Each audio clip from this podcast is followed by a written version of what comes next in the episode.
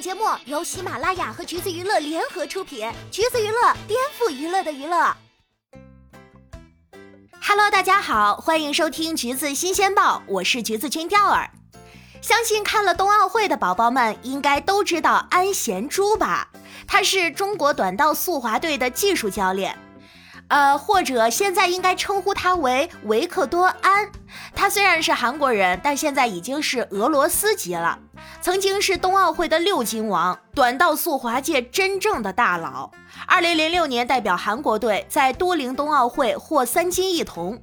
二零一四年代表俄罗斯队在索契冬奥会获三金一铜。外形也是相当优越，年轻的时候是可以直接出道的水平。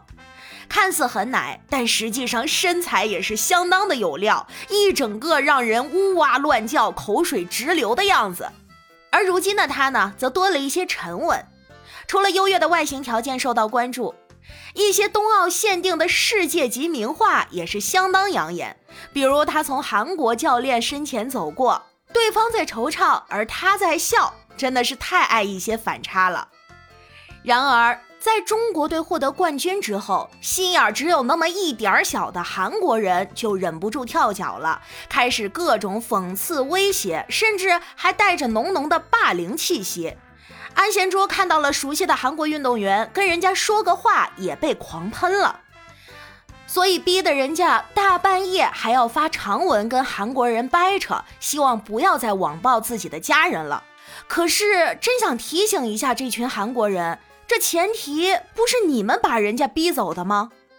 曾经因为派系纷争，安贤洙成为了牺牲品，在队内遭到排挤，冰刀被队友动手脚，不得已只能到女队训练。训练期骨折，国家队没有任何的资助，而且即使之前有那么多的不愉快，在俄罗斯退役之后，他也还是想回韩国队执教的。是你们嫌弃他执教未满两年，所以才在王蒙的邀请下来了中国。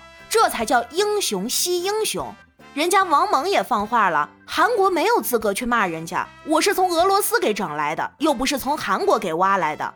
咱是他在俄罗斯宣布了退役，希望更有自己的舞台展示的时候，在这个时候，别人都没给他教练的平台让他施展，中国给了。而且他的妻子孩子目前都在韩国，看安贤洙的声明意思，大概率自己以后也是会回韩国的。况且啊，钓儿本身的重点其实不想放在这些的争吵上，对于安贤洙未来的选择也会尊重。只是韩网这样的阵势，确实是有点想让人对他们比一个那么一丁点儿的手势。好了，回归初心，给大家介绍一下这个传奇又迷人的男人。在运动员时期，他是在韩国少有的干净又有实力的选手。零二年，年仅十七岁的安贤洙出战奥运会。虽然没有奖牌进账，但也并不妨碍他之后的进步神速。零六年奥运会为韩国夺得了三块金牌和一块铜牌，但因为刚刚说的派系争斗，在一一年加入了俄罗斯籍。一四年索契冬奥会依旧是拿了三金一铜。看他在赛场上的高质量提速、利落干脆的超越，果然就是六金王的实力，是王蒙夸赞的天才型运动员，没错了。同时，他也是其他选手视为偶像的存在，教练也为他感到自豪，连俄罗斯人民都专门为他写歌。是赛场上的传奇人物，也同样是拿到金牌爱不释手的小可爱，是会在调整帽子的时候下意识就会变身成为小奶狗，真的超级乖。当了教练之后，他也会和运动员们一起训练，尽职尽责。而即使是撇开他的事业，他跟妻子的绝美爱情也足够让人动容。妻子与娜丽长相完全不输韩国女明星，也难怪新闻标题经常都是安贤洙女朋友展示艺人般的美貌。而且他还是粉丝追到偶像的成功案例。安贤洙大大小小的赛事，安嫂几乎都在现场，结婚之后也不例外，每次都能在看台上找到他的影子。会替爱人紧张，也会在对方赢得比赛后给他最热烈的欢呼。在安贤洙被韩网喷的时候，她坚定不移地站在老公这边，放弃了韩国的一切，和他一起去了俄罗斯，也同样改了国籍，照顾他的日常生活起居，还做起临时小助理。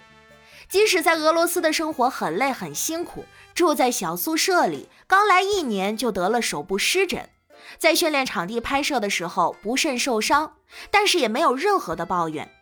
而双向的爱情才更加念念不忘了。问他妻子是什么样的人，他说是非常想感谢的人。比赛结束，他会立马冲过去跟妻子拥抱。而之所以那么坚持短道速滑，除了热爱，还有对妻子的保护。说如果我没有成功，那么他也会一起受到批评。他把妻子的名字纹在身上，写着“娜丽是我活下去的理由，是她让我的人生变得完整”。当然了，安嫂的纹身也是关于老公的，写的是“有你，我的人生才完整，你是我存在的理由”。这俩人在一起就是妥妥的偶像剧啊！而作为父亲，他立志于把女儿的可爱都展现出来，经常在网上晒女儿的美照。场上意气风发的少年，在家庭还是一个乖乖的女儿奴。生活中帮女儿吹头发，陪着一起游泳。世冠军又怎样？还不是要被女儿揪耳朵？赛场上可以训练，也可以哄女儿。父女俩随手一拍，就是可以当画报的程度。一家三口美好不过如此。这么有责任感，又在自己领域闪闪发光的人，难怪王蒙都会夸一句是宝物一般的存在。反正第二看完了他的经历，觉得真的是相当迷人。所以呀，他当时在韩期间，韩国人不好好珍惜，各种搞小动作，说是把他逼走也不为过。而如今有了相信他的人，只是在自己的工作领域做好分内之事，他们都会破防，甚至还要网暴人家。这真是有点看不懂了。好啦，今天的节目呢就是这样了。如果您想获取更多有趣的娱乐资讯，欢迎搜索关注“橘子娱乐”公众号，时髦有趣不俗套，就在“橘子新鲜报”。我们下期再见喽。